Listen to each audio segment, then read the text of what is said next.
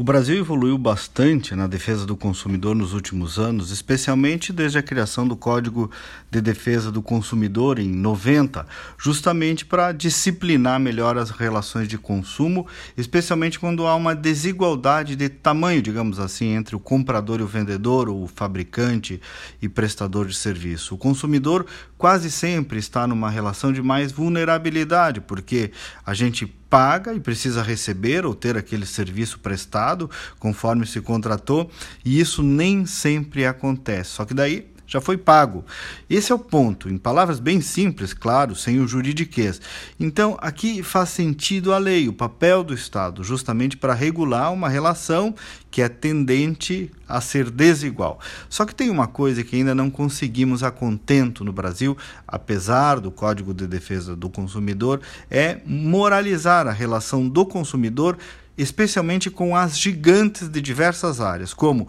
operadoras de telefonia, de telefonia celular, operadoras de televisão por assinatura, grande parte do sistema bancário, financeiras, empresas da linha branca, prestadores de serviço dessa área também, hoje também empresas de gás, de cartão de crédito, também empresas de aviação muitas vezes. É incrível o que fazem com o consumidor, não raras vezes. Não é incrível, inacreditável até. Só que é verdade, infelizmente é verdade, e quase todos vocês aí que estão me ouvindo já devem ter passado por situações dessas de desconforto, de falta de clareza de informações, de cobranças abusivas, de falta de retorno, de espera na linha de atendimento, de abuso também dos call centers que não param de te ligar oferecendo coisa, com a mínima falta de boa vontade também, de bom senso, muitas vezes para resolver situações que seriam simples, fáceis e o consumidor, nessa era digital, que tem muitas virtudes, a era digital,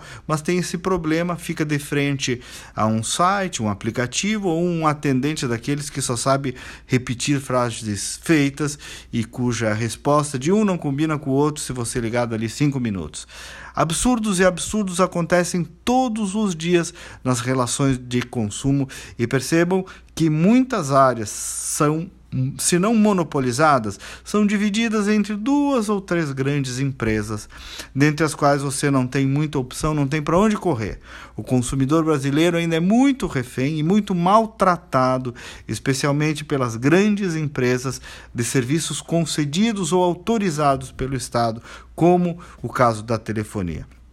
Quem sabe está aí também um bom tema para a eleição presidencial como melhorar a vida do consumidor brasileiro, especialmente perante as grandes empresas de bens e serviços essenciais. Até amanhã e vamos com fé.